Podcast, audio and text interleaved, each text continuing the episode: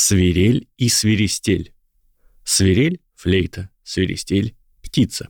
Оба слова происходят от старославянского звукоподражательного «свир» или «сви», которое в современном русском превратилось в свист. Возможно, также оно родственное древнеиндийскому сварати – звучать.